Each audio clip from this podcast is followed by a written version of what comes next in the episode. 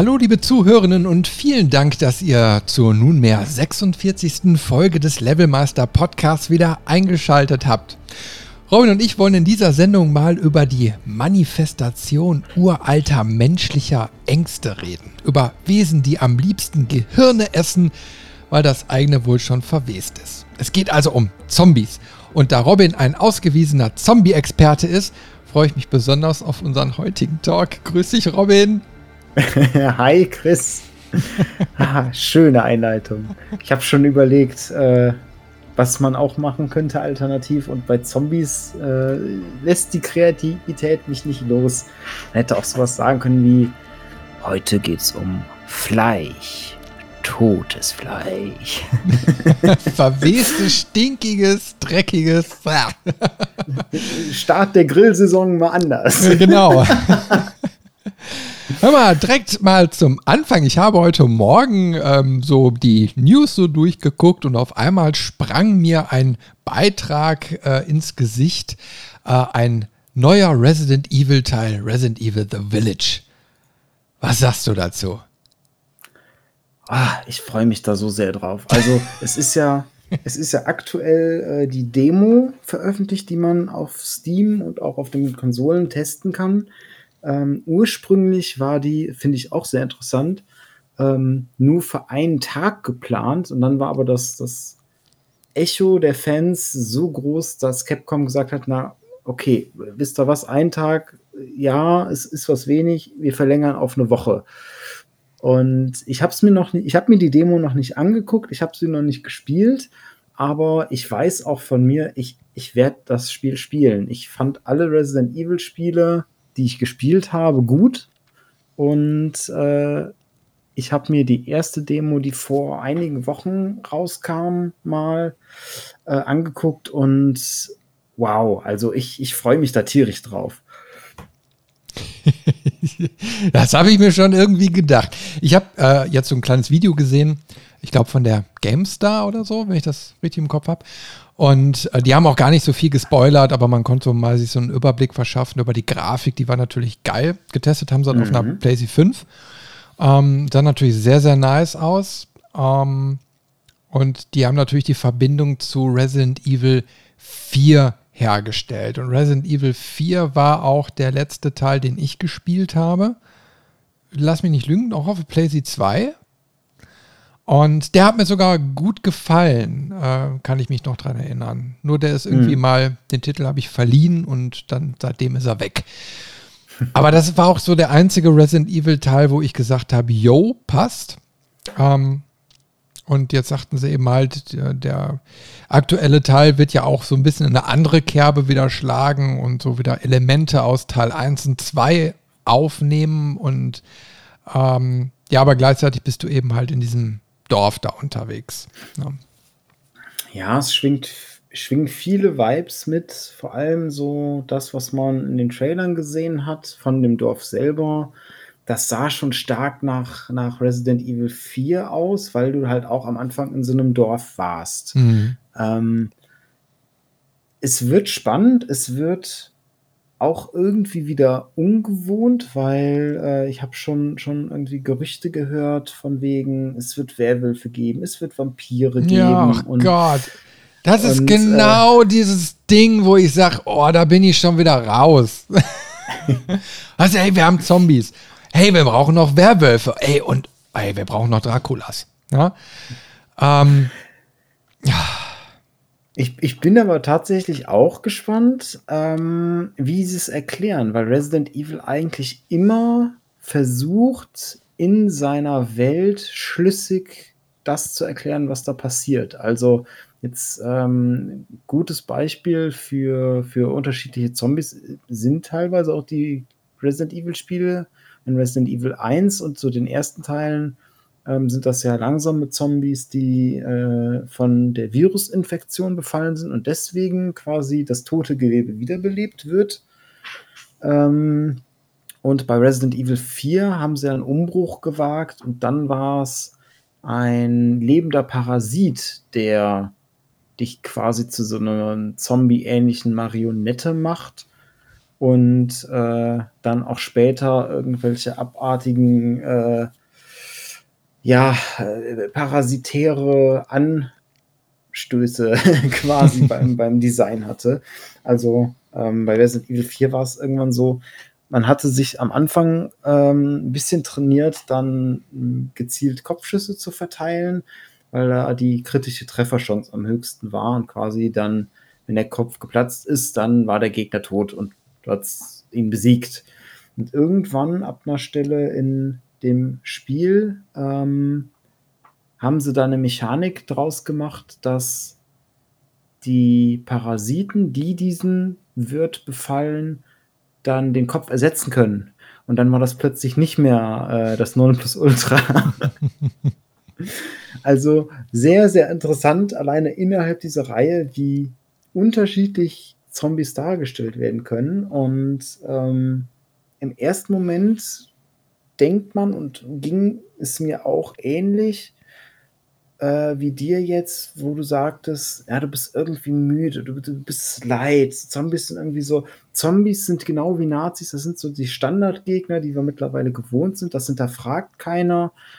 Ähm, aber ich fand es dann doch interessant und habe das Thema dann vorgeschlagen, weil als ich dann mal ein bisschen links und rechts drüber nachgedacht habe, mal über den Tellerrand geguckt habe, ist mir aufgefallen, wie vielfältig die Zombies als Gegner in den letzten Jahren, Jahrzehnten doch geworden sind und was für viele unterschiedliche Gegnertypen eigentlich aus meiner Sicht zumindest auch in diese, diese Zombie-Schublade passen. Mhm. Und da kommt man manchmal gar nicht drauf, über was für Umwege man das interpretieren kann. Ja, Zombies sind ja immer so ein Ding der Popkultur. Ne? Ich meine, ähm, die hatten auch ihre oder erleben jetzt gerade wieder eine Hochzeit. Also ich kann mich eben halt an die 80er erinnern, wo ja wirklich auch super viel mit Zombies irgendwie war. Ein Film nach dem anderen. Hm. Äh, selbst äh, Michael Jackson hat seinen Thriller da irgendwie, ich glaube Anfang der 80er, ne?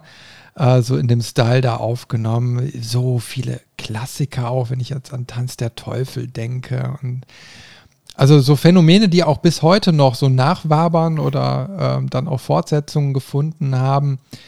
Ähm, äh, Braindead, einer auch der Klassiker, na, ne, wo es dann um Zombies ging. Das war auch so, waren meine ersten Berührungspunkte damals so mit dem Thema und so mhm. als Jugendlicher fand man das irgendwie so cool. Ja, da war so diese, diese Art von, von, von diesen Gegnern und alle total irgendwie blöd. Und es gab ja auch so Filme, die damit gespielt haben, also ein Braindead oder so ein äh, Tanz der Teufel, das waren ja auch mit lustigen Komponenten so vermischt. Also, mhm. dass diese Doofheit quasi auch aufs Korn genommen wurde und total persifliert wurde. Ähm, das hat mich auch total mitgenommen gehabt und irgendwann wurde es dann ja mehr und mehr und mehr. Ich glaube, irgendwann so in den 2000ern hat es irgendwann mehr Fahrt aufgenommen. Ähm, ich kann mich dann noch so an Titel erinnern wie Left 4 Dead oder so. Mhm. Ähm, und ja, irgendwie war dieser Zombie-Hype dann immer mehr und mehr da. Und ich habe aber gemerkt, je mehr dieser Hype irgendwie so kam, desto mehr habe ich mich davon auch so entfernt. So, und das letzte war wirklich so uh, Walking Dead. Uh, Habe ich die Serie irgendwann mal angefangen zu gucken. Ich weiß mhm. jetzt nicht, wie viele Staffeln ich da so geschafft habe. Ich habe irgendwann abgebrochen, uh, weil es mich überhaupt nicht mehr mitgenommen hat. So, ne? Das war so diese Veramerikanisierung der Sache. Was wäre, wenn so jetzt äh, Zombie-Pandemie. ne? Was würde das so mit den Menschen machen? Und im Endeffekt ging es ja nur um den Abgrund, äh, die Ab Abgründe der menschlichen Seele. Ähm, und so mhm. überspitzt. Ähm, das hat mir keinen Spaß mehr gemacht, muss ich wirklich sagen. Ich bin dann ausgestiegen. Ne? Das war mir einfach zu viel.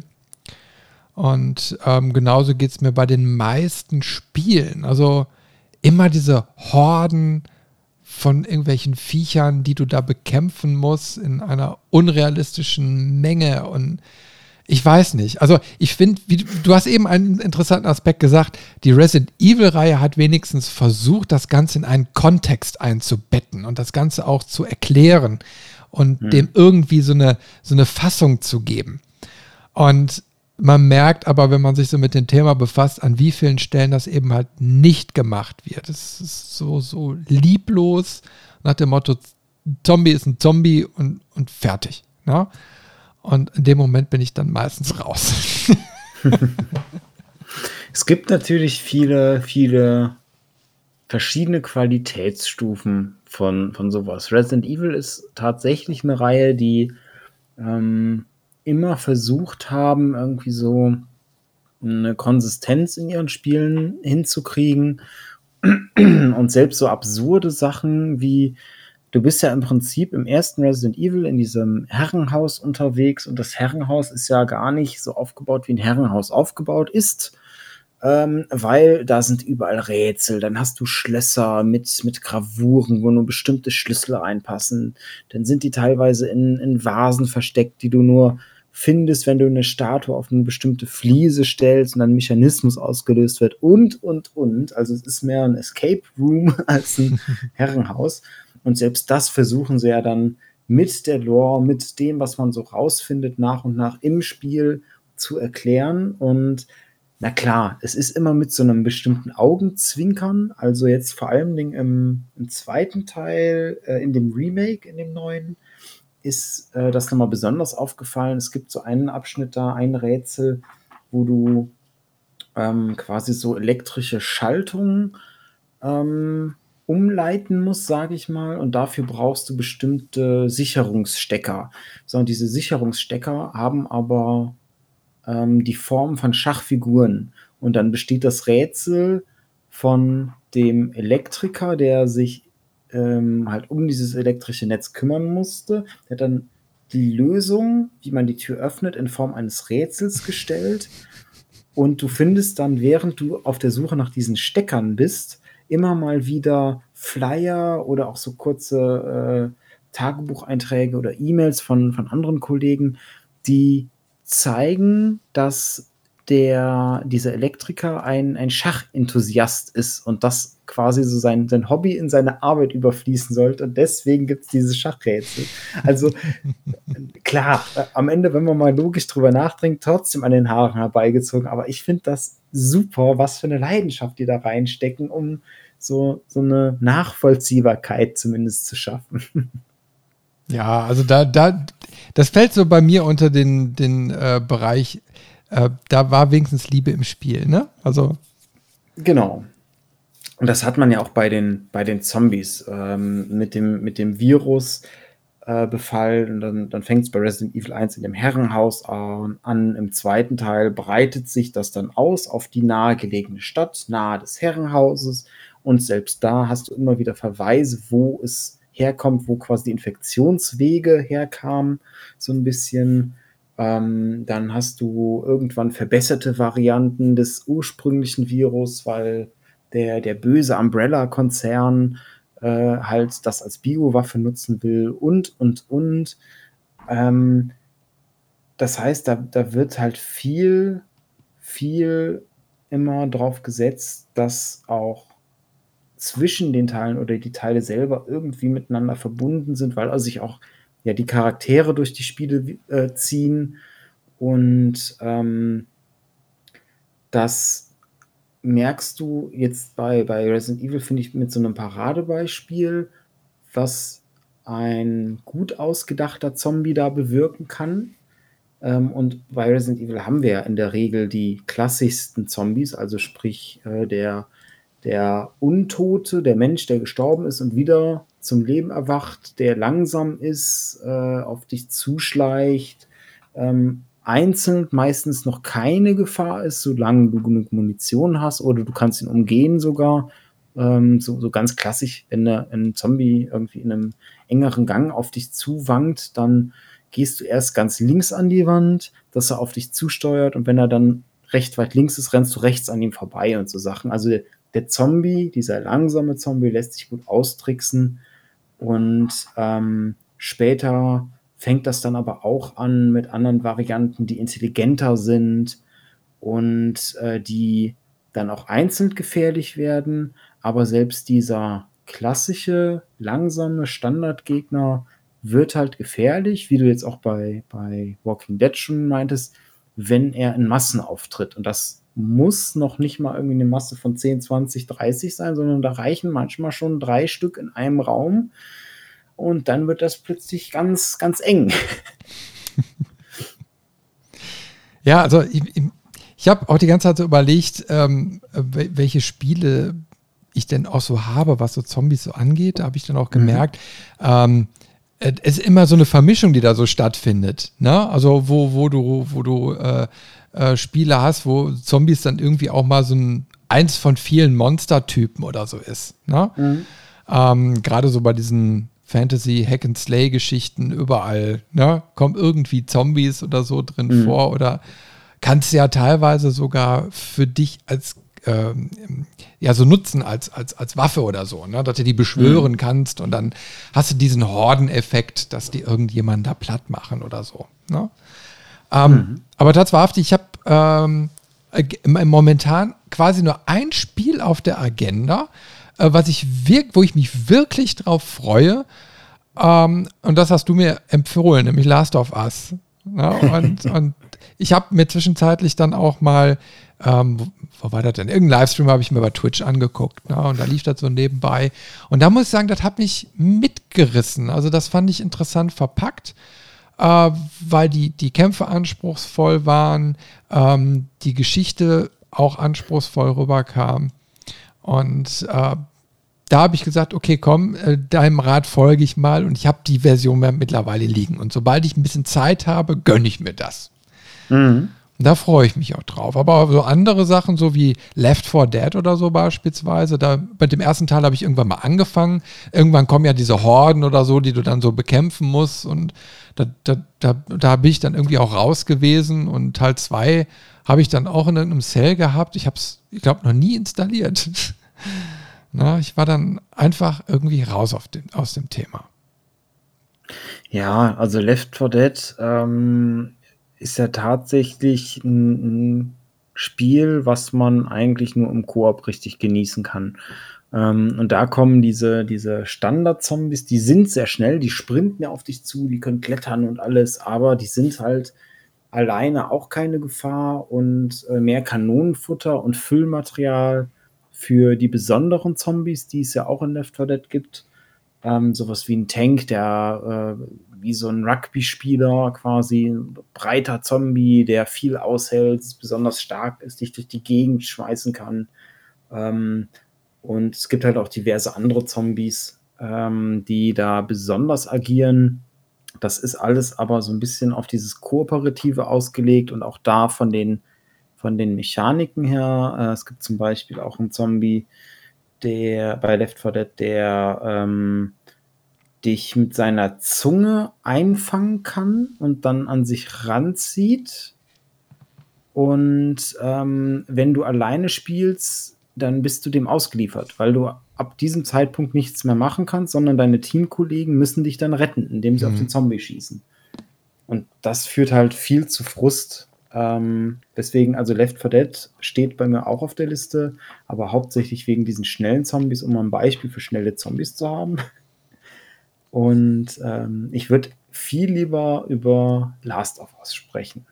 Weil Last of Us ist auch neben Resident Evil, finde ich, ein sehr gutes Spiel für, für Zombie-ähnliche Gegner. Ähm, also sie, ist, sie können, glaube ich, schon als Zombies bezeichnet werden, wobei der Ursprung ja ein ganz anderer ist. Also da geht es ja dann um so eine Spureninfektion und die Zombies ähm, mutieren ja dann auch zu so Pilzwesen äh, nach und nach. Und da hat man ja auch verschiedene, verschiedene Versionen. Und die, die kleinste Version, sage ich mal, die noch am ehesten wie ein Mensch aussieht, das sind die Runner, die äh, schnell auf dich zulaufen, ähm, ja, so nicht viel aushalten, aber trotzdem schon eine Gefahr sind, weil du in Last of Us halt immer wenig Munition, du hast immer Ressourcenknappheit, du hast immer wenig Munition, wenig Heilung und äh, gefühlt ist jeder Kampf immer wirklich so ein wirklicher Kampf ins Überleben, weil jeder Schuss, der daneben geht, der tut richtig weh in der Seele. Ähm, jeder Treffer, den man kassiert, der äh, bleibt einem lange im Gedächtnis. Und auch rein vom Spielgefühl her mit den, den Tönen, mit der Atmosphäre, mit den Bewegungen und mit wahrscheinlich etlichen Stilmitteln, die man nur unterbewusst wahrnimmt, es fühlt sich wirklich wie ein echter Überlebenskampf immer an, selbst gegen diese Standardgegner. Mhm. Und das ist halt was, was ganz Besonderes. Und wenn man sich dann sogar nochmal die, die ältere Version, also die älteren Zombies, die dann ja schon ähm, als Gesicht fast nur so, so Pilzauswüchse haben, ähm, die sogenannten Klicker, die sind dann auch blind. Ähm, die sind nicht so schnell wie die, wie die Runner, sondern die haben mehr so ja fast albtraumhaftartige, zuckende Bewegungen mehr. Und das Geräusch, was die machen, das ist wirklich bezeichnend. Ähm, also man weiß sofort, wenn man dieses Geräusch hört, was da ist, dass es ein Klicker ist. Äh, und man zuckt auch sofort so zusammen. Es ist ein richtiges Gänsehautgeräusch irgendwie. Mhm. Ähm, weil das Gefährliche ist halt, die sind zwar etwas langsamer als die Runner, aber wenn sie dich einmal packen, dann bist du sofort tot. Also ein Treffer und du bist tot. Okay. Und das macht die halt unglaublich gefährlich. Und gleichzeitig sind sie nicht übermächtig, weil sie blind sind. Also sie verlassen sich rein auf ihr Gehör und auf die Lautstärke. Das heißt, man kann sich gut an sie ranschleichen oder auch äh, sie umgehen. Nur sobald quasi, ähm, ich sag mal so, wenn, sobald der erste Schuss fällt, werden sie natürlich alarmiert und stürmen auf einen zu. Und dann bricht die Panik aus. Mhm. Und das ist so ein echt schönes Spannungsfeld, was man dann selbst erlebt. Wenn man dann in so einem gemischten Raum ist, wo, weiß ich nicht, zwei Klicker sind und vier Runner. Und dann sind plötzlich diese Runner super gefährlich, weil sobald ich mit meiner Waffe anfange zu schießen, stürmt der ganze Raum auf mich zu. Ja, weißt du, ich, ich habe irgendwie jetzt so gerade im, im, im, Kopf, weißt du, so, so ein Zombie ist mittlerweile eigentlich irgendwie so ein, so ein Konstrukt, so eine leere Hülle, wo irgendwie beliebig was reingepackt werden kann. Also damals war ja irgendwie klassischen Zombie so ein Untoter. Ne? Also mhm. das war mal ein Mensch und der ist gestorben und dann ist er irgendwie wiederbelebt worden durch was auch immer und wandelte dann so als äh, lebende Leiche irgendwie da so rum. Ne? So, mhm. mittlerweile, wie du jetzt schön auch mal gesagt hast, so, dann ist es eben halt ein Virusopfer, dann ist es ein Sporenopfer, dann ist es, na, ne, schlussendlich kommt hinten das Gleiche raus, nur mit unterschiedlichen, ähm, ja, kleinen Akzenten, ne, und mhm. unterschiedlichen Variablen. Ähm, aber schlussendlich ist es trotzdem immer so das gleiche Gefäß, wo, wo irgendwie die Story dann so mit vorangetrieben wird. Ne? Ähm, mhm ich frage mich dann nur so immer so, wo. Es ist ja auch irgendwie so ein beschränktes Gefäß. So, ich meine, es entwickelt sich schlecht weiter. Insofern, ähm, die kriegen zwar neue Fähigkeiten oder so, aber ähm, äh, schlussendlich bleiben sie irgendwie so dumme Massen, ne, die dann irgendwie so auftauchen oder die heißen irgendwie dann so unterschiedlich. Ne? Mhm. Aber so richtig so, so eine mega Varianz ist dann wieder auch nicht so in dem ganzen Thema. Ich, hm, das kommt drauf an, wie man es auslegt. Also, was uns noch fehlt, was man Novum wäre, ähm, zumindest ist mir so auf Anhieb bei der Recherche kein, kein gutes Beispiel eingefallen dafür, wären mal hochintelligente Zombies, ja. Aber ich finde bei, bei den Varianten von Zombies, die wir haben, da gibt es schon eine große Varianz. Also, wir haben ja jetzt auch schon gehabt, wir haben langsame Zombies, wir haben schnelle Zombies gehabt, wir haben besondere Zombies gehabt, wie der mit der Zunge, der einen ranzieht und so Sachen. Ähm, ich meine, Schluss letztendlich ist es immer ein, ein wiederbelebter Toter, der uns ans Leder will. Ähm, in der Regel oder sagen wir ja, doch in den meisten Fällen im Nahkampf. Das heißt, auch von der Gefahr her ähm, ist es so die, die anstürmende oder die auf ein zuschleichende Gefahr, ähm, die in den meisten Fällen erst in, in Masse ähm, wirklich bedrohlich wird, mit Ausnahme von hier und da einzelnen, einzelnen starken Gegnern ähm, oder Ausprägungen. Aber das, was es so vielfältig macht im, mit so dem aktuellen Stand, ist eher die, ich sag mal so, die Origin Story des Zombie-Seins. Also ist es ein Virus, ist es eine Sporeninfektion, ist es eine Alien-Mutation, also sowas wie Dead Space. Ich würde sagen, die Necromorphs sind für mich auch Zombies. Mhm. Ähm, und jetzt mal ganz abgedreht, die, die Idee kam mir nämlich auch, wobei ich selbst schon sagen würde, okay, das ist ein Zombie im weiteren Sinne. Half-Life, die Headcrabs. Ja, da habe ich eben auch schon dran gedacht. Ja. Aber Obwohl die für mich sich auch wieder, also besser erschließen, ne? weil, mhm. sie, weil sie quasi eine sichtbare Komponente bilden. Also die befallen quasi den Wirt und benutzen den dann.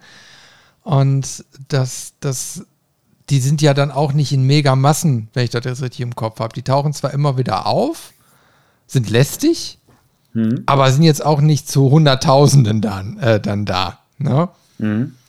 Ähm, insofern, äh, also da habe ich weniger so das Problem mit. Die finde ich auch interessant. Ähm, da hat sich auch viel so ein bisschen also draus, draus ergeben und auch diese Necromorphs bei, bei Dead Space eigentlich cool, aber dadurch bedingt, dass es ja eigentlich eher so eine außerirdische Geschichte ist ne, und dann ähm, ja, den Körper auch variabel formen kann, so mit diesen Tentakelgeschichten, die dann so eben halt kommen. Auch erstmal wieder ein bisschen weiter weg, so, ne, erzählerisch. Äh, es hat immer so eine stark fiktive Komponente.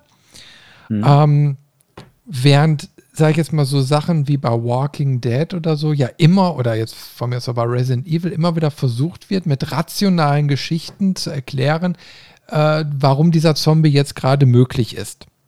Mhm. Ne? Also durch ein Virus oder irgendwie sowas. Ne? Ähm, bei Walking Dead ging es ja eigentlich nie direkt so um diese, diese Krankheit, die mhm. da äh, herrscht. Da war nur am Anfang, erinnere ich mich irgendwann mal, so, so, so eine Szene, wo die in so einem Biolaboratorium gefangen waren, äh, wo einer dann geforscht hat und dann haben sie so äh, irgendwelche Röntgenaufnahmen gezeigt, was passiert, wenn dieser Wiederbelebungsprozess in Gang geht.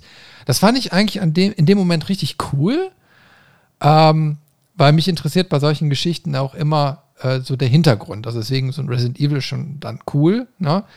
Ähm, wenn du einfach mitkriegst, so warum entwickelt sich das so? Warum, warum ist das jetzt so ein Problem? Ne?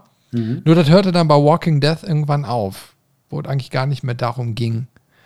Und ähm, dann, also da bin ich dann irgendwann zum Beispiel bei Resident Evil dann auch so, so raus, ob jetzt bei den Filmen oder bei dem Spiel, weil du irgendwie so merkst, da ist ja kein Ende. Bei, bei den Filmen ist irgendwann die Erde so zerstört. Äh, da ist, glaube ich, nur noch ein Wüstenplanet übrig. Und ähm, dann, dann gibt es irgendwie den, den Allgemeinherrscher von der Umbrella Corporation irgendwie noch so, wo du denkst, so, ja, aber was hat das Ganze jetzt für einen Sinn gehabt? Ne? Mhm.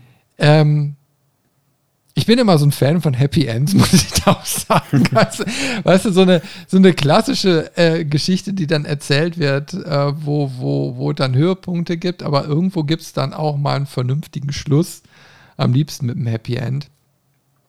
Ähm, und das hast du bei den, also bei vielen Zombie-Geschichten eben halt nicht so richtig weil die werden ja immer wieder verlängert. Ich denke an, an, an, viele Filme, wo immer wieder Zombies und immer wieder Zombies, ne? Und dann denkst du so, ach, jetzt ist doch alles erledigt. Nein, da kommt dann die nächste Welle an, ne? Nach dem Motto, die kann man, wenn sie einmal da sind, gehen sie auch nicht mehr weg. Und das ist immer so ein Ding, wo ich irgendwie immer so ein komisches Bauchgefühl kriege. Ich weiß nicht.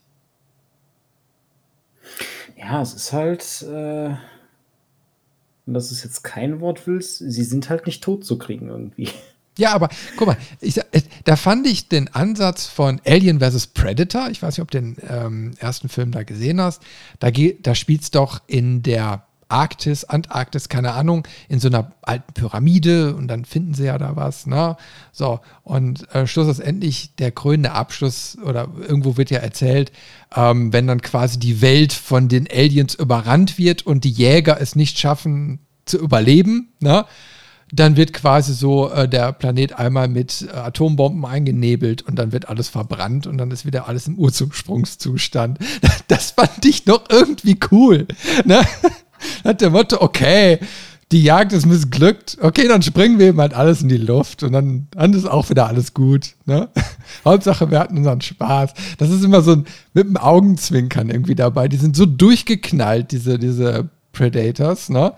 Ähm, die sind ja noch schlimmer als die Klingonen. naja. Aber so unterschiedlich sind so die, die, die Ansätze eben halt. Ne? Also von mhm. so Massengeschichten. Ne? Ja, und was wir jetzt auch schon mehrfach erwähnt haben, was Zombies ja auch mit sich führen, ähm, entweder sie sind so der Bösewicht, dem man nicht viel erklären muss. Ähm, oder sie sind quasi eher Set-Piece. Also ne, bei Walking Dead hatten wir es so, ähm, bei Last of Us ist es eigentlich auch so, so ja, sie sind hier und da in Spielabschnitten eine Bedrohung, aber mehr über, übergeordnet sind sie mehr so das, das Setting, um die Welt zu erklären und zu erklären, warum die Charaktere oder die Menschen so agieren, wie sie agieren. Und der, der wahre Bösewicht, das, das wahre Monster ist ja oft dann doch der Mensch. Also auch bei Resident Evil, ähm, klar, dass das Virus sorgt dafür, dass ähm, Zombies entstehen, aber das Virus wird ja als, wurde ja als Biowaffe von Menschen geschaffen ähm, und, und so ist dann quasi der Zombie irgendwo immer mehr so das, das Mittel zum Zweck, um äh, die bösen Machenschaften der Menschen oder die bösen Eigenschaften der Menschen äh, überspitzt darzustellen. Mhm. Ja, das ist ja genau das, das Thema so bei Walking Death. Na, ne? und wo ich aber dann immer wieder einen Anstoß dran genommen habe, wo ich dachte, das ist doch jetzt total unlogisch. Na? Ne? Also, die brauchen Nahrung, die brauchen irgendwie Versorgungsgüter und natürlich jede Möglichkeit, wo, wo man sowas herkriegt, da gibt es dann Tausende von Zombies. Woanders sind dann gar keine. Na? Ne? Aber genau an den Stellen sind dann unendlich viele ne? und führen wieder zu Pro äh, Problemen, weil dann wieder irgendeiner gebissen wird und dann gibt es wieder diese Gef Konfliktsituation, ne? ähm, wo dann immer so sagst, boah, das ist doch total unlogisch. Ich finde das gar nicht so unlogisch, weil die Orte, wo Ressourcen sind, da wollen ja alle Menschen hin. Und wenn dann quasi einmal so ein, so ein Infektionsherd losgeht, in, in welcher Art jetzt auch immer. Jetzt bei, bei Walking Dead war es, glaube ich, über, über den Biss, dass sich das überträgt. Ähm, dann, dann steigt da ja auch mit, mit jedem zusätzlichen Menschen das, das Risiko, dass auch mehr Zombies dann am Ende dabei herumkommen und rauskommen. Also, dass, so, dass man so Ballungsgebiete hat, kann ich schon nachvollziehen. Ähm, ich habe jetzt die Serie nicht, nicht gesehen, um ehrlich zu sein, weil ich so die, die Film- und Serienwelt mit diesem übermäßigen Gore nicht mag, um ehrlich zu sein. Und da hat mir bei, bei Walking Dead die erste oder zweite Folge schon gereicht, wo sie sich dann mit den Gedärmen einkleiden. Ja, ähm, ja, ja, ja, ja, da erinnere ich mich auch noch dran. Wegen dem Geruch äh, aber ich hab, oder Ich so. habe halt die Spiele gespielt und da ähm, ist das ja von der Art her ähnlich. Das heißt, du hast Bereiche, wo dann mal eine Zeit lang keine Zombies auftauchen und so. Das ist dann meistens eher abgelegen, irgendwie ländlich oder irgendwo in einem Wald oder sowas.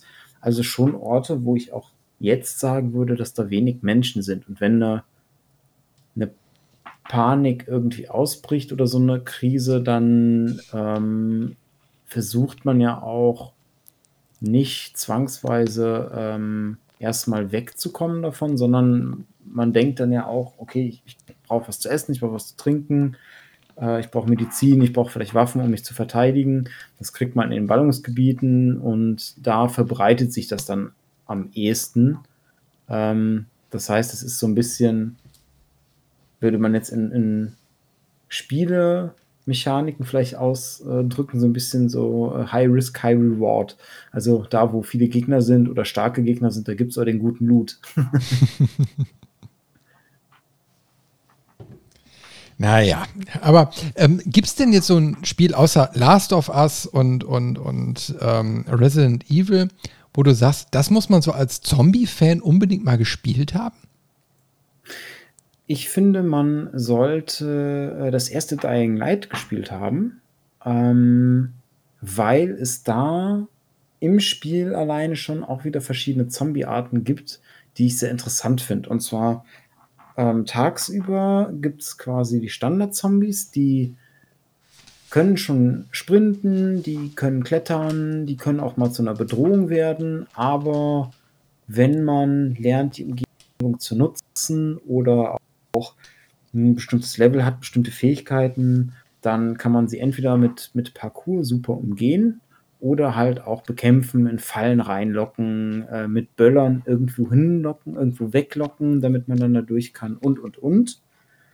Und was ich jetzt so interessant daran finde, ist, ähm, dass nachts das Spiel wechselt, weil dann nachts kommen diese starken Zombies, so ganz stark mutierte irgendwie.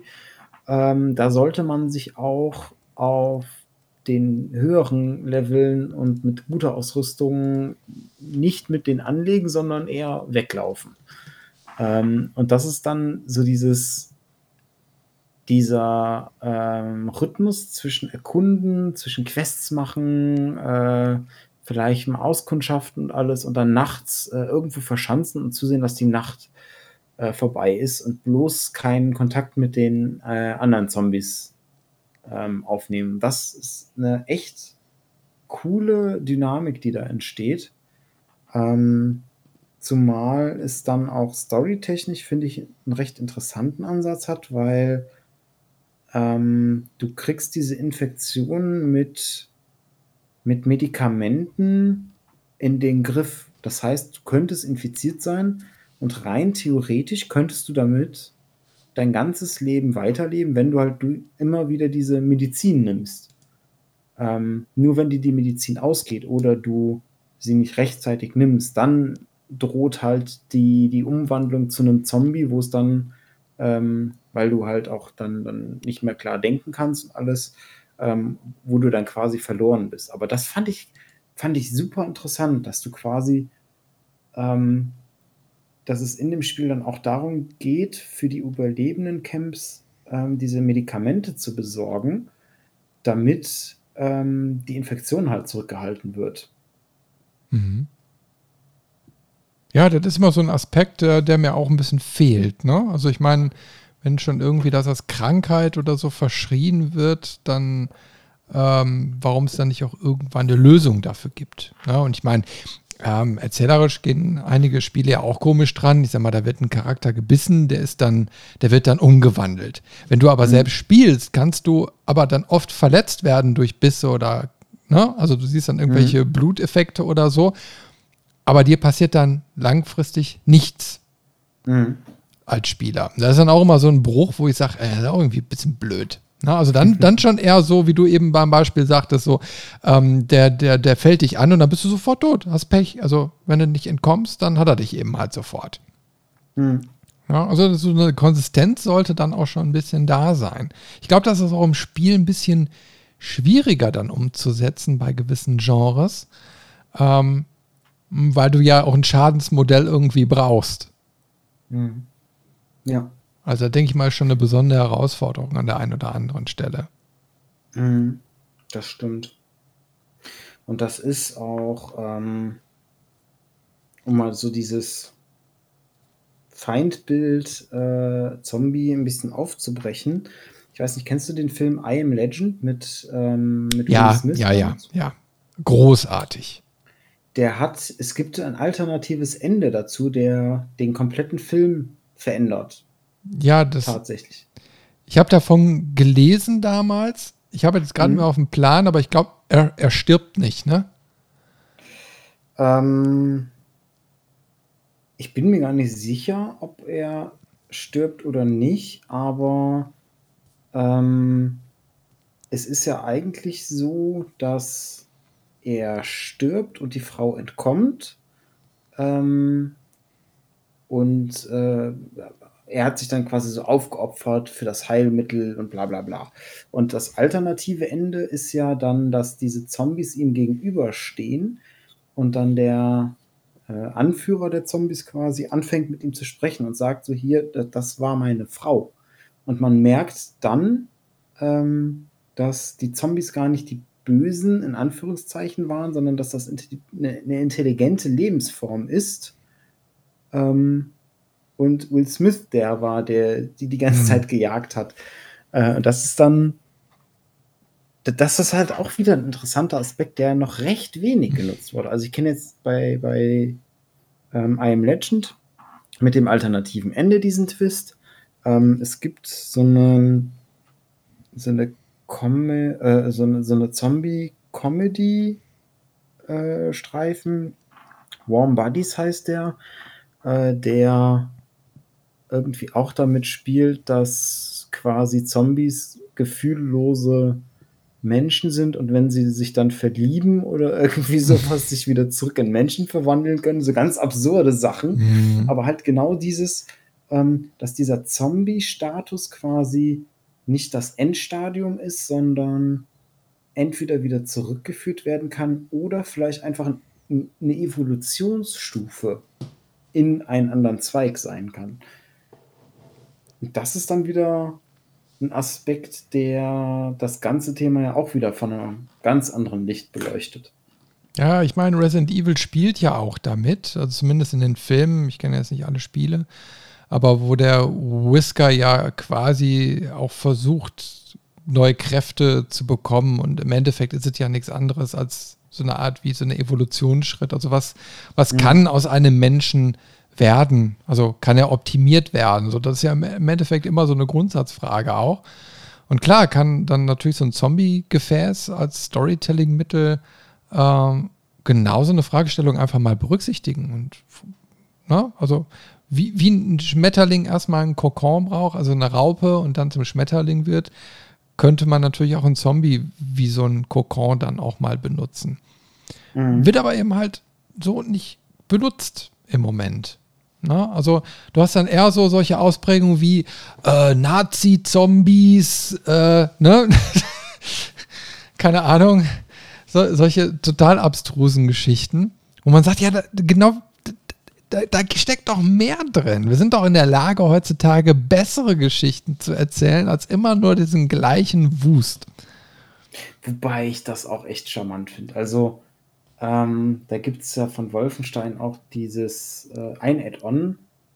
Ähm, ich, ich weiß gar nicht, wie es genau hieß. Äh, ich glaube, vom ersten Teil war das dann so ein DLC, ein, ein etwas größerer, ähm, wo dann auch später die Nazis sich in Zombie-Nazis verwandelt haben, weil du ähm, irgendein religiöses Artefakt gefunden hast und mhm. das hat dann dafür gesorgt, äh, dass die Nazis sich in Zombies verwandeln. Da musste sich durch die Zombie-Herden wieder äh, quasi aus dieser Stadt kämpfen. Mhm. So, hatte so ein bisschen was von Indiana Jones.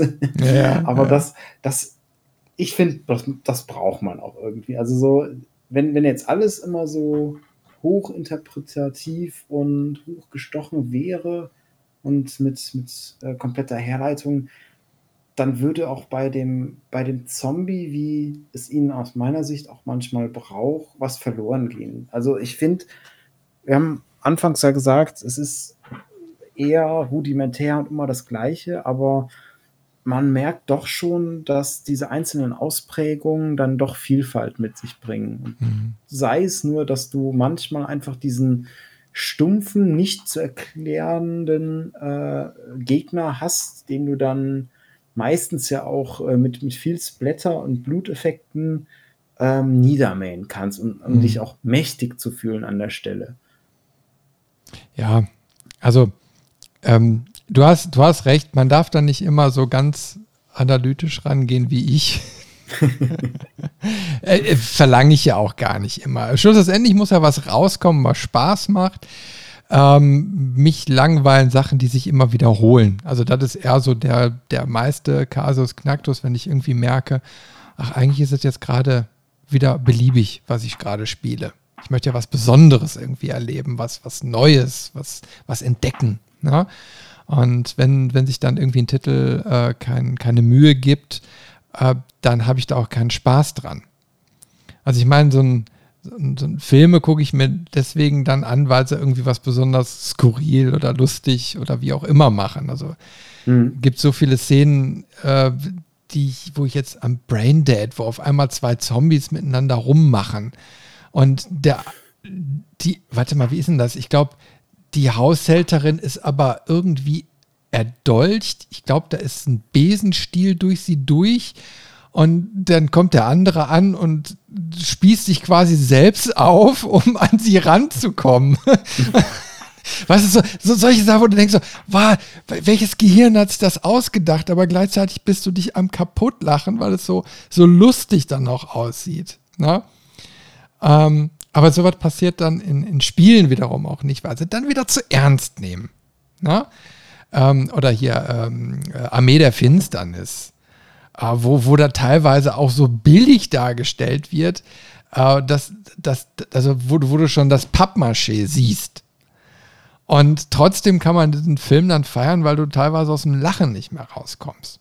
Und ich meine, so, ein Zombie, so eine Zombie-Geschichte kann eben halt auch mal zum Schmunzeln anregen, finde ich. Und nicht nur immer mhm. so dieses Todernste. Und ich möchte einfach mal so wieder ein bisschen überrascht werden. So, so, so, mach, mach mal was, wo ich sage so, ey, das, das, das, das habe ich so auch noch nicht gekannt. Da habe ich vielleicht einen Spieletipp für dich. Ähm, kennst du das Spiel Zombie Terror Night? Nee. Das ist äh, ein kleineres Spiel, gibt es auf Steam und man kann es ganz gut vergleichen mit ähm, Lemmings mit Zombies.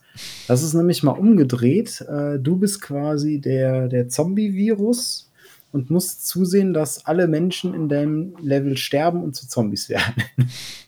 Ich, ich sehe gerade 12,99 Euro.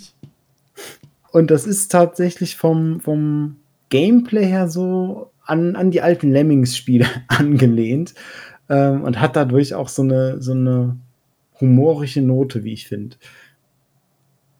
Ich gucke gerade so ein bisschen nebenbei den Trailer in Pixel-Grafik. So und 2D-Scroller, Side-Scroller. Mhm. Und okay. Ja, ist auf jeden Fall irgendwie so ein, so ein netter Grafikstil. Und es ist halt auch mal das Konzept umgedreht quasi. Und da, mhm. davon gibt es auch nicht so viele Spiele, wo man quasi mal den Zombie spielt oder äh, das Virus, was Zombies auslöst oder ähnliches. Ähm, mhm. Immer eine gute, gute Abwechslung. Ich fände es tatsächlich auch mal ähm, interessant, wenn man diesen, diesen Perspektivwechsel in, in mehreren Sachen hätte. Also nicht nur bei Zombies, sondern gibt ja auch andere äh, Klischee-Feindbilder. Und ähm, be bevor man mich jetzt steinigt dafür, aber ich fände es mal interessant, ähm, in einem Zweite Weltkriegsspiel einen Deutschen zu spielen, der vielleicht versucht, sich dagegen aufzulehnen, aber man halt immer so ein bisschen ähm, darauf achten muss, nicht zu sehr aufzufallen, weil man dann halt von den, äh, von den Nazis äh, quasi vor die Wand und erschossen, äh, also vor die Wand gestellt wird mhm. und erschossen wird.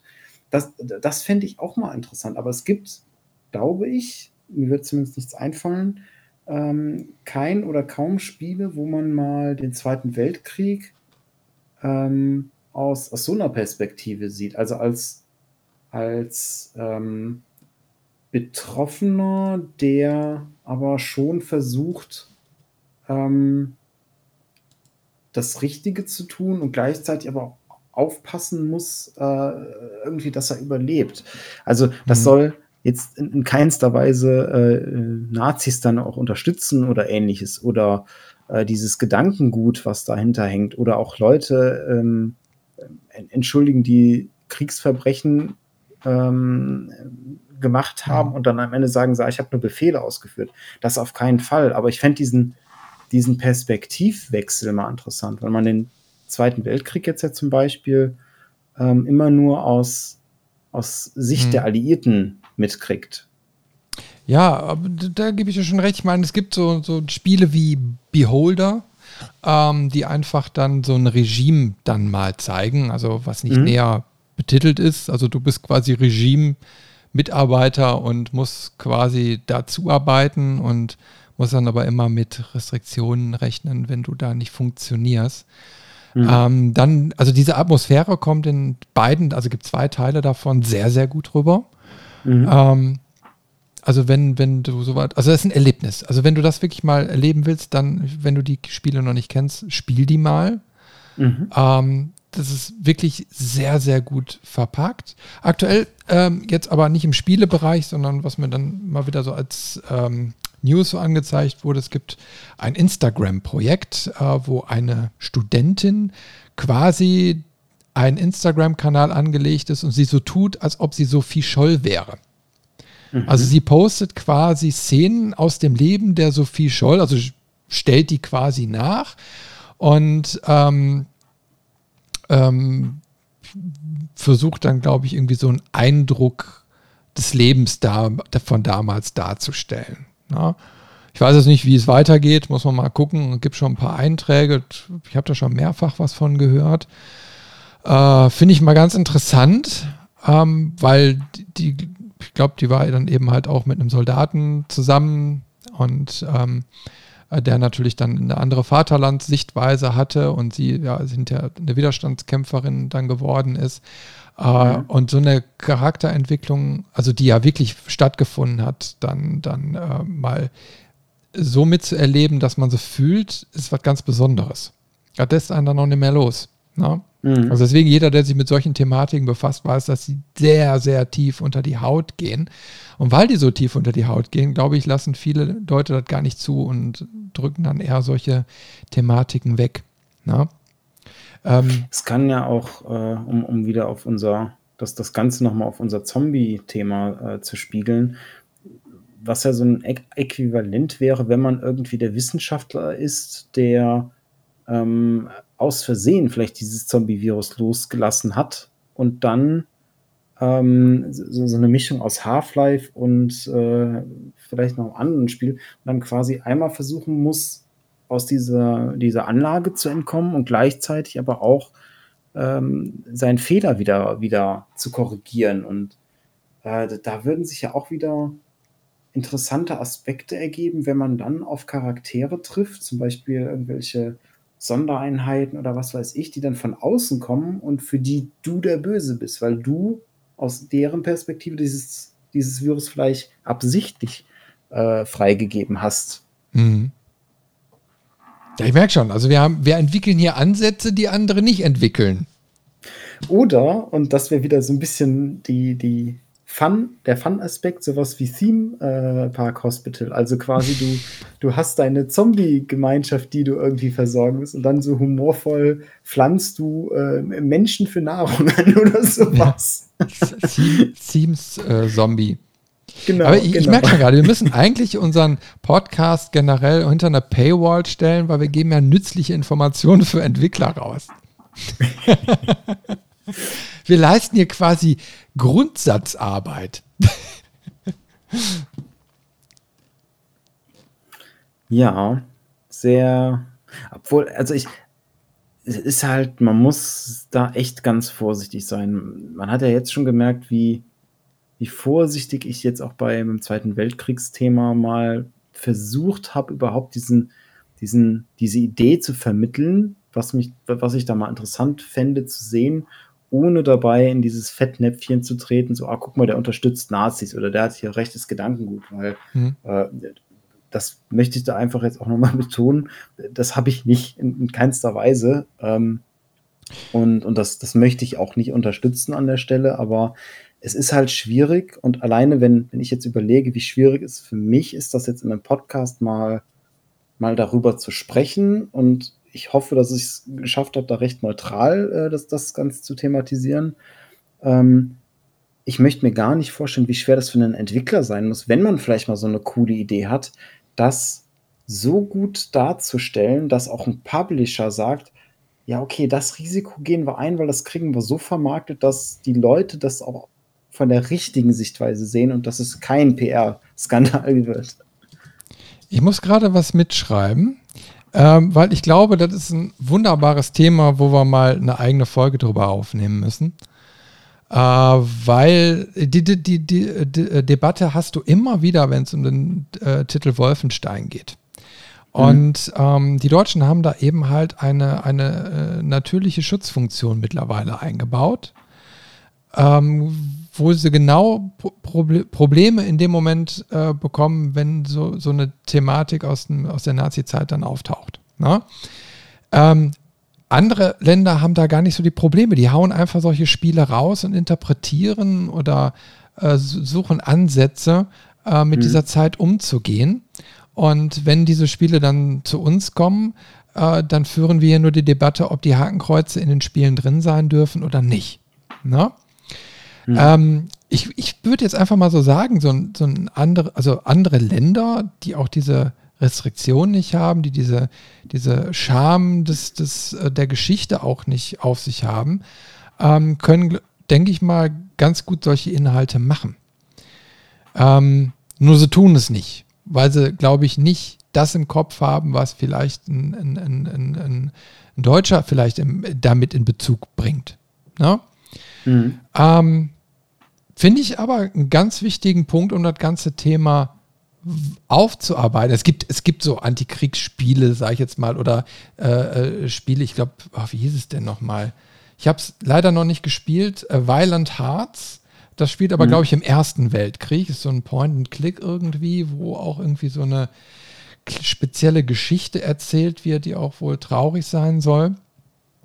Und ähm, ich meine, dieses Medium könnte es quasi schaffen, eine sehr immersive Geschichte zu erzählen, ähm, die dich packt und die dich auch mal in diese, diese, diese Welt so reinschleudert, dass du sie vielleicht verstehen kannst, weil ich muss, ich muss sagen, ich, ich verstehe es nicht.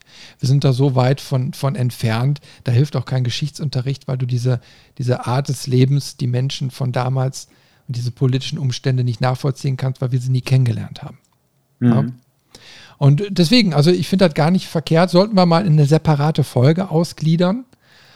Ähm, da würde ich auch gerne äh, mal über externe Gäste nachdenken. Also wenn dir dann mal irgendjemand einfällt, der vielleicht dann sogar mit der ganzen Thematik mal zu tun hatte. Ähm, am besten so ein Geschichts, äh, einer der Geschichte studiert hat oder so, deutsche Geschichte oder so. Fände ich mal interessant. Aber jetzt sind wir weit weg von, von, äh, von Zombies. Ähm, aber wir können ja wieder die Grätsche machen zu Nazi-Zombies. Weil ich meine, äh, solche Hersteller wie, wie Machine Games, also Bethesda äh, mit ihrem Wolfenstein, äh, hat natürlich diese Vermischung gemacht äh, seit jeher. Ne? Wo, mhm. wo quasi ein Alternativ- Paralleluniversum geschaffen wurde, wo die Nazis eben halt an der Macht sind. So, und dann gibt es äh, wieder diese Verlinkung zu den Obskur, ähm, ähm, ähm, ja, also zu den, ja, Felge, scheiße, dieses do, doofe Wort nicht ein. Na, ähm, also zu diesen, diesen ganzen magischen Geschichten da, wo dann auf einmal Zombies oder irgendwelche Wesen da entstehen und so, ne? Und die Nazis mhm. versuchen, die Macht dann dadurch noch zu stärken und zu festigen. Ähm, was ja auch eine interessante Mischung ist oder auch immer war, du weißt ja selbst, wie die, wie, wie die Wolfenstein-Titel immer ähm, angekommen sind. Aber natürlich hatten die dann, die waren eben halt sehr actionlastig. So, ne? Und vor allen Dingen waren, haben sie sich auch immer irgendwie abgehoben. Also, wo ich sagte, okay, eigentlich passt jetzt dieser Zombie-Teil da oder Untoten-Teil da nicht so richtig rein. Ähm, aber irgendwie dann wieder doch. So, ich weiß jetzt gerade nicht, welcher Wolfenstein-Teil das war, wo du auch gegen Heinrich den Vierten oder so kämpfst, der dann irgendwie so als Reinkarnation-Zombie dann auf einmal da so äh, als Endboss da vor dir steht. Äh, aber da, da, muss ich irgendwie schmunzeln, wenn ich daran zurückdenke. Das ist irgendwie auch schon wieder so überdreht. Ja, das ist halt, ähm, die, die Nazis versuchen, die Tore der Hölle zu öffnen und sich äh, derer Kräfte zu, zu bedienen. Und ähm, das findet man ja auch bei Doom. Und ja, bei Doom denke ich im ersten Moment nicht an Zombies, aber ähm, ich habe in letzter Zeit häufiger mal das allererste Doom von, von 1993 gespielt. Und äh, die Standardgegner sind eigentlich Zombies. Also das sind ja Soldaten, die irgendwie so blutverschmiert sind ähm, und auch ein Gewehr haben und das benutzen, aber das sind wo oder sollen wohl Zombies darstellen. Das heißt, da mhm. die, die schwächsten Gegner wieder, die auch nur in großen, großen Mengen gefährlich werden, also wieder das ganze Klischee, was sich schon durch die Folge zieht, ähm, erfüllt, tritt in Doom auch auf. Ähm, und da dann die Erklärung halt mit diesem okkultistischen. Ähm, genau diesem, das war das. mit diesem, ja, wir, wir lassen, öffnen die Tore der Hölle und alles strömt raus.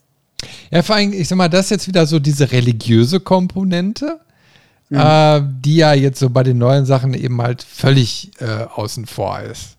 Ja? Aber durch diese religiöse Komponente hast du dieses Mysterium im Endeffekt, was dann dahinter erhalten bleibt.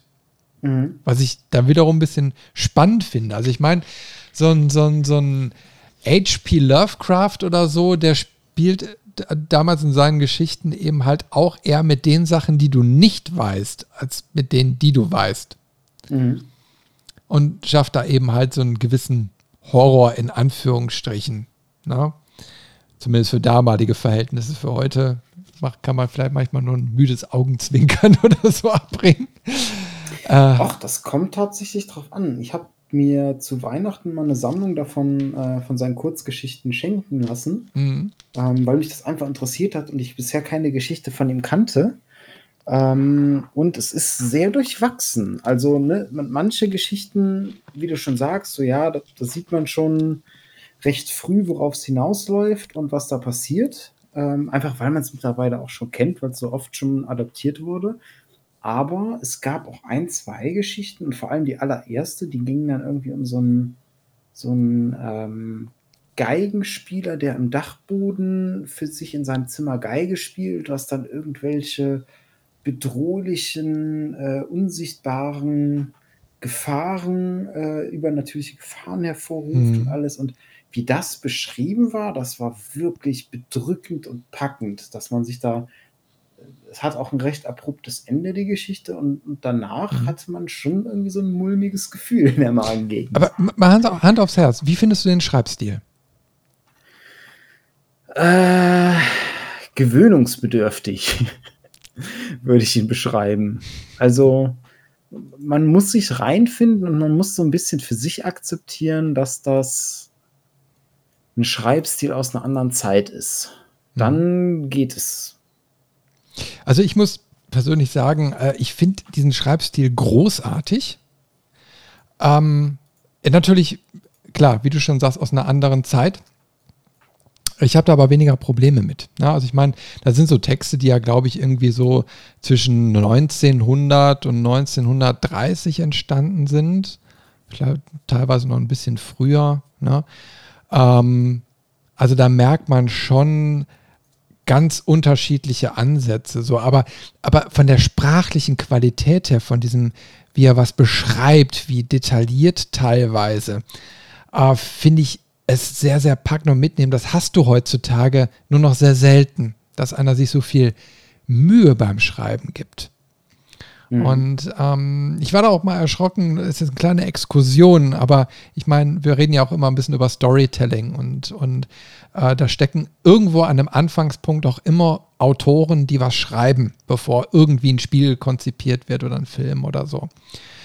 Und ich meine, heutzutage ähm, finde ich, äh, ist die Qualität schon sehr, sehr gering geworden, was das sprachliche Niveau angeht. Auch das, was den Lesern oder, oder den, den Rezipienten hinterher so zugemutet wird.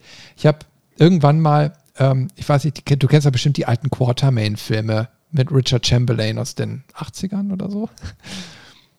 Hast du bestimmt schon mal gesehen, oder? Sagt mir jetzt im naja. Moment nichts. Musst du gesehen haben. Also der Vorläufer von Indiana Jones, kannst, kannst du quasi sagen. So, und mhm. das Buch äh, dazu stammt irgendwie von 1860 oder so. Und dann stand schon quasi so in der, im Vorwort drin, ja, also wurde aus dem Altenglischen schon in ein moderneres Englisch übersetzt und dann natürlich irgendwann ins Deutsche. Und aber ähm, an einigen Ecken und Kanten, das wäre es gewöhnungsbedürftig und also nach dem Motto, man muss schon Liebhaber sein, um das irgendwie genießen zu können. So, so, so habe ich es wahrgenommen. Naja, und äh, ich habe das Buch gelesen und ich fand es wirklich großartig. Also mir hat es auch sehr, sehr gut gefallen, weil der sprachliche Stil, die, die, haben sich da noch irgendwie so Zeit gelassen und mal alles so vernünftig bildlich erklärt. So ein Stephen King kann das auch sehr, sehr gut. Ja? Also das ist auch einer mhm. so meiner Lieblingsautoren. Ähm, wo, wo ich einfach sage, du kriegst auf einmal dieses Gefühl, dass sich was packt. Und das ist aber auch eine, eine ganz schmale Gratwanderung, zumindest bei mir, weil ich ein äh, Wenigleser bin. Und ähm, zum Beispiel so ein Tolkien finde ich grausig. Also der Hobbit habe ich mehrfach angefangen. Ich habe es noch nie zu Ende gelesen, weil ich diesen, ich, ich kann diesen Schreibstil nicht, nicht ausstehen. Der, der langweilt mich mhm. richtig. Und ähm, ganz im, im Gegenteil, und das geht dann auch ganz äh, konträr ins andere Lager von dem, was du gerade beschrieben hast, äh, die, die Witcher-Bücher von dem Sapkowski, mhm. die sind ja sehr wenig beschrieben eigentlich. Immer nur so das, das Nötigste, was du gerade brauchst, aber da geht es mehr Action, Action, Action, Action, ähm, was ich sehr, sehr gut finde äh, an der Stelle. Ähm, ich finde es immer schwierig, also ich, ich freue mich auch darüber, wenn etwas detaillierter erklärt wird. Also jetzt auch bei, bei Lovecraft merke ich ja, so bei der einen oder anderen Geschichte finde ich das auch spannend.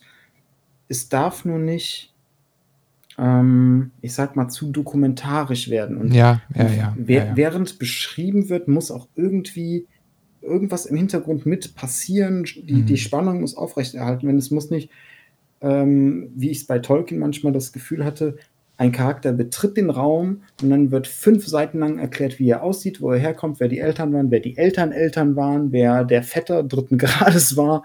Und äh, da, dann schalte ich ab. Dann, dann bin ich so aus dem Storyfluss raus, mhm. ähm, dass mich persönlich das Buch dann an der Stelle verliert.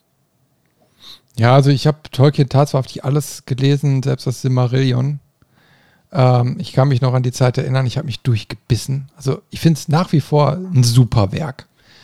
Ähm, aber trotzdem gebe ich dir da recht, äh, das war wirklich sehr dokumentarisch. Aber er wollte eine Welt bauen. Das hat mhm. er geschafft. Und zu jeder Geschichte gab es dann eben mal die Ahnentafel. Und ich weiß nicht, die war, glaube ich, in der DIN A0 groß. Weil du quasi vom Anbeginn der Zeit äh, quasi alle Stammbäume, äh, also den kompletten Stammbaum verfolgen konntest über Jahrtausende. Ähm, das war schon eine Meisterleistung. Aber sowas will ich gar nicht. Also ich meine, das liest man einmal und danach hat man auch die Schnauze gestrichen voll. Ich war dann eher enttäuscht, dass die die Filme umgeschrieben haben mhm. äh, und dem Ganzen einen anderen Drive gegeben haben. Da fand ich wirklich schade.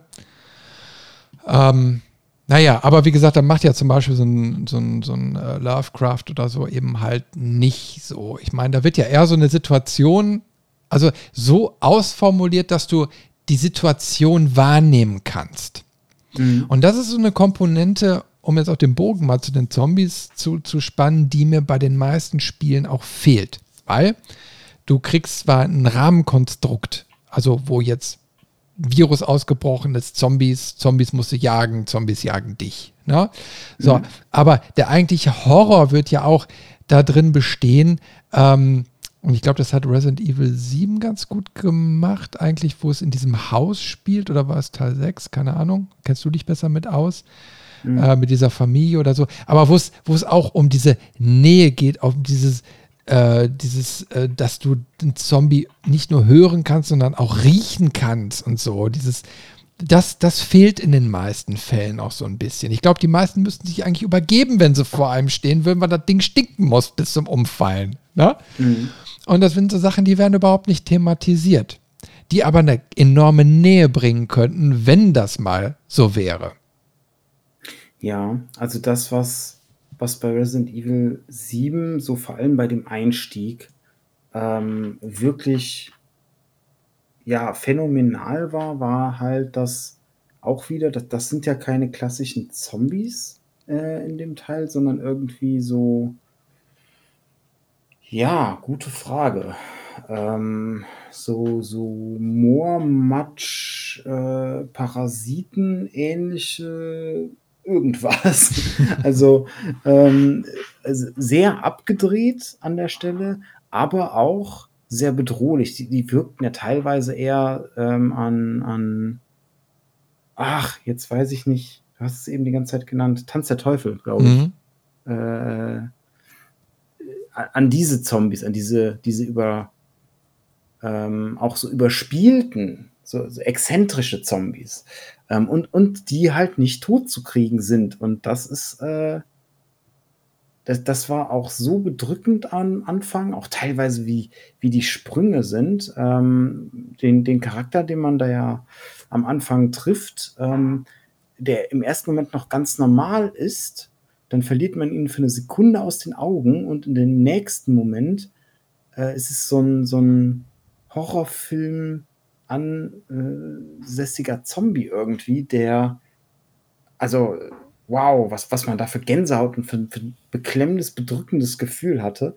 Da mhm. haben sie wirklich eine, eine hervorragende Atmosphäre geschaffen und das, was hier halt auch so gefährlich ist, du kriegst die Gegner nicht besiegt. Also du wirst, du musst dann manchmal kämpfen, um sie bis zu einem Punkt zu treiben, wo sie außer Gefecht sind, aber du kriegst sie irgendwie am Anfang zumindest nicht, nicht getötet. Und das hat ja auch so dieses, dieses, ähm, was auch für einen Zombie typisch ist. Äh, sie kommen immer wieder, die, die lebenden Toten. Und wie willst du etwas Totes noch umbringen? Ja, das ist ähm, der Widerspruch in sich. Genau, genau. Und ich bin aber auch froh, dass das Spiel so nach dem ersten Kapitel dann die Stimmung ein bisschen gewechselt hat, weil die war wirklich so bedrückend. Ich glaube, über die ganze Spielzeit hätte ich das nicht durchgehalten. ja, aber ich meine, das ist jetzt wieder, wieder so ein, so ein, ein wichtiger Aspekt, wie, wie Zombies eben halt auch so, so wirken können. Ne? Also, äh, also das, im Endeffekt steckt, steckt in dem ganzen Thema noch, noch viel, viel mehr drin. Also äh, eigentlich ist es, wie wir schon gerade sagten, ein Widerspruch in sich, wenn sie nicht äh, sterben können und irgendwie auch nicht so ganz leben und so weiter. Ne? Das ist ja sowieso schon irgendwie so ein komisches Ding. Ne? Und das wird ja im Endeffekt auch nie so richtig aufgelöst, weil, weil du bringst sie in den meisten Fällen ja doch um. Und dann sind sie mhm. weg. Und naja, also ist alles ein bisschen unlogisch manchmal. Ich finde, da, da, aber da sind wir auch wieder beim Storytelling. Na? Ne? Ein guter Autor kriegt auch das in den Griff. Ja, ähm, ich könnte jetzt wieder den, den Kreis schließen und sagen, Resident Evil hat das ganz gut hingekriegt, aber ich möchte noch mal einen ganz kurzen Abstecher in die Filmwelt machen. Ähm, genau bei diesem die Erklärung, wie man die Zombies umbringt und warum sie dann wirklich tot sind, hat der Film Shaun of the Dead für mich gut gezeigt. Den habe ich gar nicht ja, gesehen. Guck ihn dir an, der ist Wahnsinn. Also es ist, ist eine Zombie-Komödie. Ähm, der nimmt den Film Dawn of the Dead auf die Schippe, der ja auch schon so komödiastische Ansätze mhm. hatte, ne? Mit, mit der Truppe im Einkaufszentrum, die sich da die Zeit vertreiben äh, und, und wo die Zombies auch keine so aktive Bedrohung immer mal wieder sind. Und bei, bei Shaun of the Dead ist das mit Simon Peck und äh, dieser ganzen englischen Schauspielergruppe irgendwie, also die, wenn man die einmal gesehen hat, die tauchen in ganz vielen Filmen auf, die haben ganz viele Filme immer zusammengedreht. Irgendwie es ist schon, schon wie so eine äh, Familie fast. Ähm, aber die nehmen das ganz komödiantisch äh, hin. Also mhm. da ist dann ähm, zum Beispiel der Nachrichtensprecher, der halt äh, dann sagt, wo das losgeht mit der Zombie-Apokalypse quasi, äh, dass man den äh, Gehirn, äh, den Kopf zertrümmern oder abschlagen soll, damit halt das Nervensystem unterbrochen ist und dann sind die wirklich tot. Und dann gibt es am Ende des Films so, so ein bisschen äh, After-Credit-Scenes, ähm, wo dieser Nachrichtensprecher schon wieder gezeigt wird und dann quasi so, als die Kameras aus sind, zu seiner Kollegin oder zu seinem Kollegen äh, sagt, so, ja, ich, ich hätte nie gedacht, dass ich sowas mal im Fernsehen sagen muss und so Sachen. und so auf, auf dem Niveau ist das so ein bisschen. Oder auch, ähm, wenn sie dann einen der ersten Zombies bekämpfen und dann bei sich im Garten stehen und mit Schallplatten auf die Zombies werfen und dann so aber nicht einfach eine Schallplatte rausziehen und werfen, sondern dann immer erst so gucken, so, was ist das für eine Schallplatte? Ah, nee, die, die, die, lieber nicht, die will ich behalten. Ja, die ist okay, feuerfrei und so Sachen. Super lustig an der Stelle und ähm, ja, wieder ein gutes Beispiel für so, ein, für so eine komödiastische Zombie-Behandlung. Ähm, also mir ist persönlich da direkt äh, Zombieland eingefallen. Den habe ich nämlich gesehen, den fand ich auch super. Mhm. Ähm, der hat mich total mitgenommen. Der war von Anfang bis Ende einfach auch lustig. Und mit Bill Murray hat ja auch damals dann mal mitgespielt. Teil 2 mhm. habe ich allerdings noch nicht gesehen. Den muss ich noch nachholen. Ähm, aber wie gesagt, der erste Teil wärmstens zu empfehlen.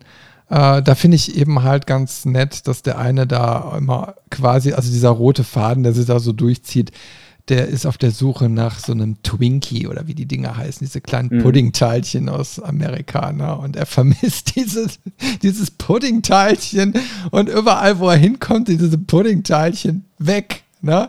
Und eigentlich ist ja Amerika von diesen Dingern überschwemmt, aber in dieser Apokalypse gibt es keine Twinkies mehr.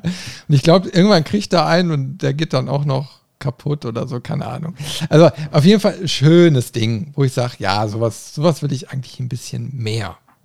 Mhm. Ja, mal gucken, was uns da vielleicht irgendwann mal spieletechnisch dann noch so erwartet.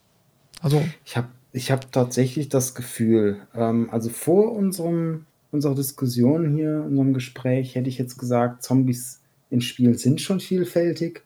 Jetzt während des Gesprächs habe ich immer wieder gemerkt, so die Sachen, wo ich gedanklich schon, während wir geredet haben, gesagt, oh, und das möchte sie sagen, und, und das möchte sie erwähnen, und das möchte sie erwähnen das waren in der Regel dann doch eher Filme. Das heißt, ich mhm. würde jetzt mal die These zum Abschluss in den Raum stellen, ähm, dass wir bei Spielen noch sehr an der Oberfläche kratzen von dem Potenzial, was Zombies bieten. Ja, gebe ich dir schon recht. Also auf jeden Fall, was Entwicklungspotenzial angeht. Also, weil einfach die Videospiele auch andere Möglichkeiten haben als Filme. Mhm. Und äh, dann da in dem Moment kannst du einsteigen und eigentlich das volle Potenzial entfalten. Weil was wäre, wenn du selbst mal ein Zombie wärst, ne? oder, oder ähm, keine Waffen hast? Also eine Zombie-Apokalypse in Europa. Hey, ist was völlig anderes als in den Staaten. Mhm. Ne? Oder auf irgendeiner Insel. So, wo, wo eigentlich kein Zombie dann hinkommt. Aber du bist da, musst mit den Konsequenzen leben. Siehst vielleicht das ganze Spiel über keinen Zombie, aber egal, kann man eine nette Story draus, draus machen. Ne? Ähm, ich würde mir auf jeden Fall ein bisschen mehr Witz wünschen. Mhm. Also den, den vermisse ich so ein bisschen bei dem ganzen Geballere, ähm, weil lachen tue ich eigentlich immer gern. Und dann ist es mir auch egal, wenn da ein Zombie ist. Ne? Äh, aber so ein bisschen mehr Sachen zum Schmunzeln, äh, zum, zum wirklich zum Lachen, irgendwas Skurriles, das hätte ich doch mal ganz gerne wieder. Ja, das ist in, bei den Spielen, glaube ich, echt lange her. Also so etwas, was, was richtig lustig war, wo man auch drüber gelacht hat, da würde mir halt Monkey Island einfallen mit, mit den äh, LeChuck, dem Zombie-Piraten. Aber das ist halt auch wirklich lange her. Ja, das sind aber eben halt immer diese Point-and-Click-Adventure. Und ich kriege, wenn, wenn sich so andere Redakteure und so mal unterhalten, die alten, ne, ähm, mhm. die, die reden immer von, von speziellen Autoren, die einen gewissen Witz hatten, die bei der, äh, ich sag mal, beim Design des Spiels irgendwie mitgewirkt haben. Und mhm. dann denke ich immer so, hey, also ich finde das immer so ein bisschen erschreckend, wenn quasi einer nur die fähig ist, diese Witzkomponente mit einzubringen.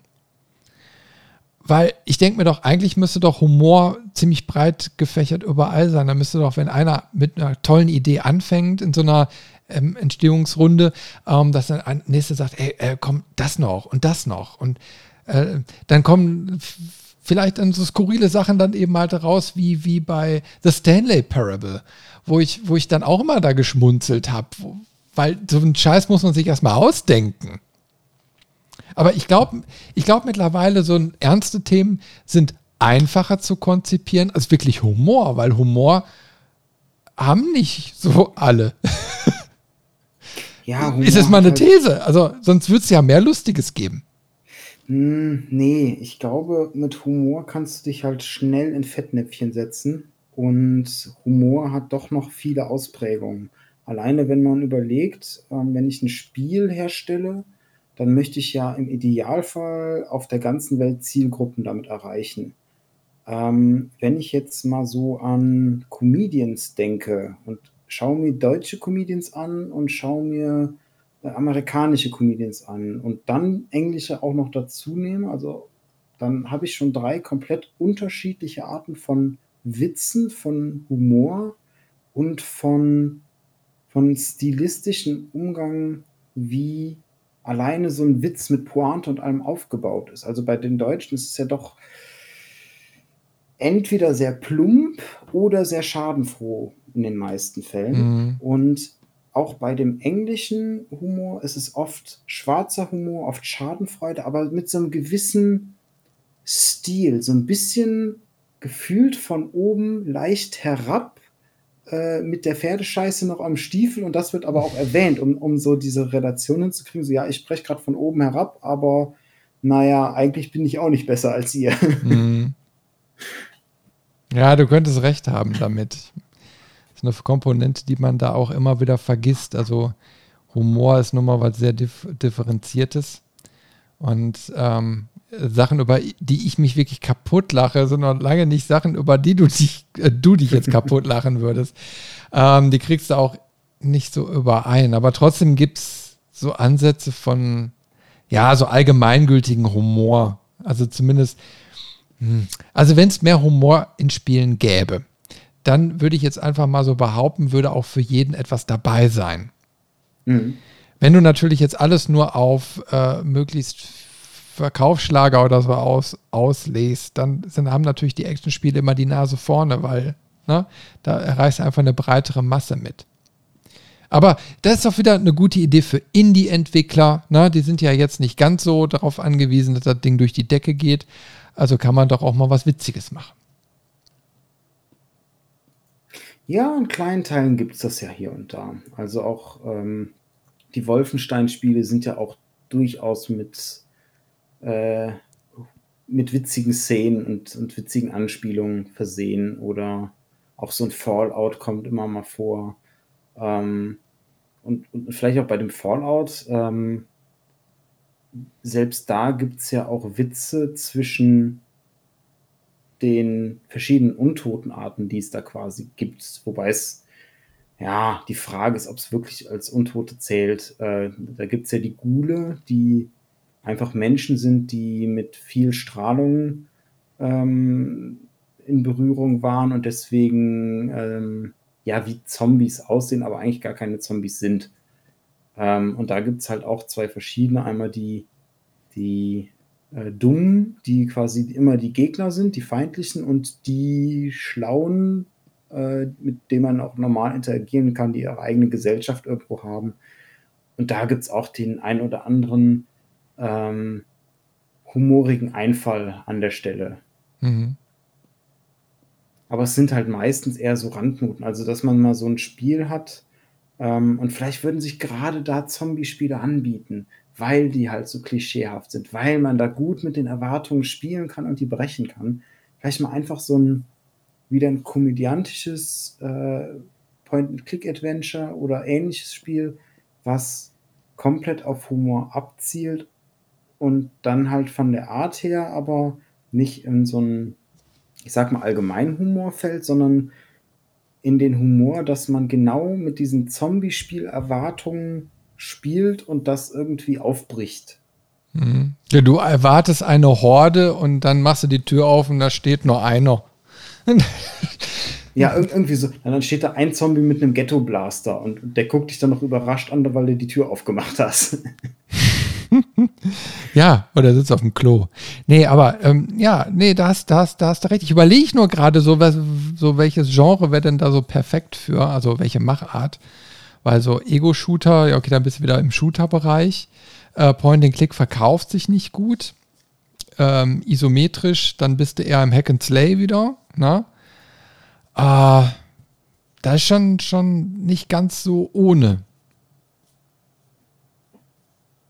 Naja, aber du könntest so, so, ja, du könntest schon so 3D-isometrisch, so, so ein bisschen wie diese, also ein bisschen konsoliger denken. Da könnte man schon irgendwie was machen. Naja, ich muss es ja zum Glück nicht entwickeln. Aber ja, aber man wird so beim ersten Durchdenken, man, man überlegt schon so, wie, wie, wie könntest du auch an, ich sag mal, äh, von der Optik an so eine Geschichte drangehen, dass, dass, dass du auch sagst, ja, okay, na, würde, würde passen. Wie, wie würde so ein gutes Zombie-Spiel 2021 aussehen? Ja, und ich meine, heutzutage wird ja auch nicht mehr ganz so viel experimentiert. Ich meine, Ego-Shooter ist Ego-Shooter. Verstehst du so an den Ansichten und so? Ähm, ähm, da, ja, du weißt, glaube ich, was ich meine, oder? Ich meine, das ist ja alles irgendwie, du hast ja nur ein gewisses Repertoire, wie Spiele eben halt umgesetzt werden. Äh, und, und da passiert ja momentan auch nicht ganz so viel Experimentales Neues. VR, ja, VR wäre doch mal was.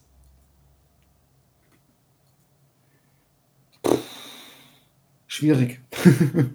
Also ich meine, da also, könntest du noch viel, viel mehr mit den Erwartungen spielen, weil äh, du, ähm, weil du mit dieser, dieser gruseligen Atmosphäre ja spielen kannst na, die sich auf einmal in irgendwas Humoriges auflöst, wo du eine Anspannung aufbaust in deinem Körper. Und das machen ja die, die, die ganzen Horrorspiele so. Ne? Du denkst so, wenn ich jetzt um die nächste Ecke gehe, dann springt mich irgendwas an oder dann ist das nächste Gruselding, was ich in dem Scheinwerferlicht sehe oder da huscht was durchs Bild. Ne? Mhm. Und genau damit kannst du dann arbeiten, wo du dann im ersten Moment zwar vielleicht wirklich einen Schreckmoment hast, aber im nächsten Moment wird es durch, ein, durch äh, äh, ne, ne, Humor wiederum ins komplette Gegenteil äh, verkehrt. Das, das, okay, das ist jetzt eine super Herausforderung, sowas mal umzusetzen. Fände ich aber spannend. Weil im Endeffekt die, die meisten VR-Geschichten sind doch alle irgendwie so Action, äh, äh, interagieren, aber so also richtig lustig oder so habe ich da auch noch nichts gesehen. Ja, es ist halt immer schwierig.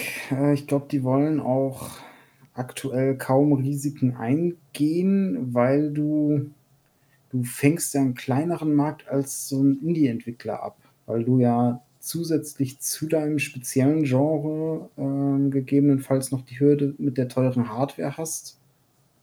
Ähm, weiß ich nicht. Äh, ich kann es mir einfach nicht vorstellen, aber das heißt ja nicht, dass es das nicht geben kann, sollte oder ähm, wie jetzt auch bei dem einen oder anderen Spiel, äh, sowas wie Last of Us, äh, hätte ich mir vorher wahrscheinlich auch nicht ausdenken können, in, in der Art zumindest, wie es dargestellt ist. Ähm, und am Ende, wenn es dann da ist, äh, lernt man es lieben. Also ich glaube, eins steht fest, wenn in den nächsten Jahren ein Zombie-Spiel erscheint, was lustig ist oder ähm, einen anderen Erzählstil oder so hat, dann wissen wir ganz genau, dass diese äh, Leute unseren Podcast gehört haben.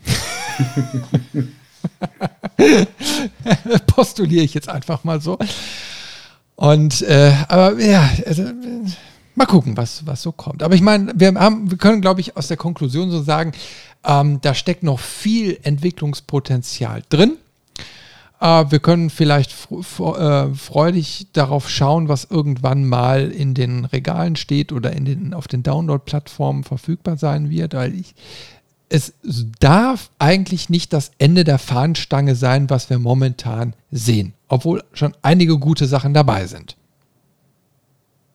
Ja, glaube ich auch, um ehrlich zu sein, nicht, weil im, nicht in Riesenschritten, aber in kleinen Schritten gibt es ja immer mal äh, Perlen, die hervorstechen, die mal was Neues probieren. Also wenn ich da denke zum Beispiel an ähm, Days Gone, das äh, einfach mal versucht hat, diese Zombie-Horden ähm, noch besser darzustellen, noch gefährlicher und das wirklich so als, als Spielelement auch. Und das haben die wirklich gut geschafft. Also da, da rennen mehrere hundert Zombies plötzlich auf dich zu. Ähm, das ist ja allein technisch schon eine, ja, eine Meisterleistung ja. an der Stelle. Und das nächste Spiel kann dann darauf aufbauen und wieder einen Schritt äh, mehr machen oder mal wieder was Neues ausprobieren. Also ich glaube, ähm, passend zum Zombie selber, der ja auch in der Regel langsam und ein bisschen träge ist, ähm, wird es da wahrscheinlich auch eine Entwicklung geben, die langsam und träge vorangeht. Solange sie nicht äh, untot ist und äh, immer wieder das Gleiche macht. Ja, und vielleicht kommt irgendwann noch ähm, die Müffel-Hardware äh, auf den Markt, dass man Zombies dann auch riechen kann, wenn man mit denen spielt. Und dann haben wir die Perfektion komplett. I, ob ich das will. Da musst du dann durch. Aber da draußen können wir vielleicht noch mal so die Sache rausgeben, wenn ihr interessante Zombie-Titel noch so habt, die wir vielleicht mal gespielt haben sollten. Oder es gibt schon ganz lustige Sachen da draußen, die wir einfach nur noch nicht kennen. Aber ihr, ja, dann immer her damit. Einfach mal unter dieser Folge auf der Webseite levelmeister.de oder so kommentieren oder folgt uns, egal wo wir sind. Wir sind ja auf Facebook, Discord, äh, Instagram, ach, YouTube. Wir sind überall. Ähm, dann ähm, äh, lasst uns einfach mal eine Nachricht zukommen und äh, dann sind wir mal gespannt. Dann gucken wir uns das Ganze mal an. Und jetzt kommt mir nicht hier an mit äh, Plants versus Zombies oder so. das lasse ich nicht durchgehen. Das, das ist zwar lustig, aber auch irgendwie Schrott. also da kann ich mich nicht lange für begeistern. War aber ein Hit, oder? Äh, ja, sehr erfolgreich. Kommt, glaube ich, auch demnächst oder irgendwann ein dritter Teil sogar. Ach du Scheiße. okay. Nun gut, ich glaube, dann, dann haben wir so das Thema äh, für heute erstmal so umfangreich besprochen. Mhm. Mit vielen Abzweigungen, aber ja. Ja, aber wir, wir haben ja also sag mal, viel darüber auch live nachgedacht. Also ähm, wo, wo sich jetzt Sachen im Gespräch einfach mal ergeben und dann spinnt man mal so weiter. Äh, ist ja bei uns immer so locker aus der Hüfte geschossen. Das ist, macht, macht uns ja so sympathisch, glaube ich. Gut, dann würde ich sagen, machen wir heute für heute einen Sack zu und äh, sagen ja, danke, dass ihr wieder alle eingeschaltet habt. Bis zum nächsten Mal und lasst euch bis dahin nicht von Zombies beißen. so, chill da draußen. Bis dann. Tschüss.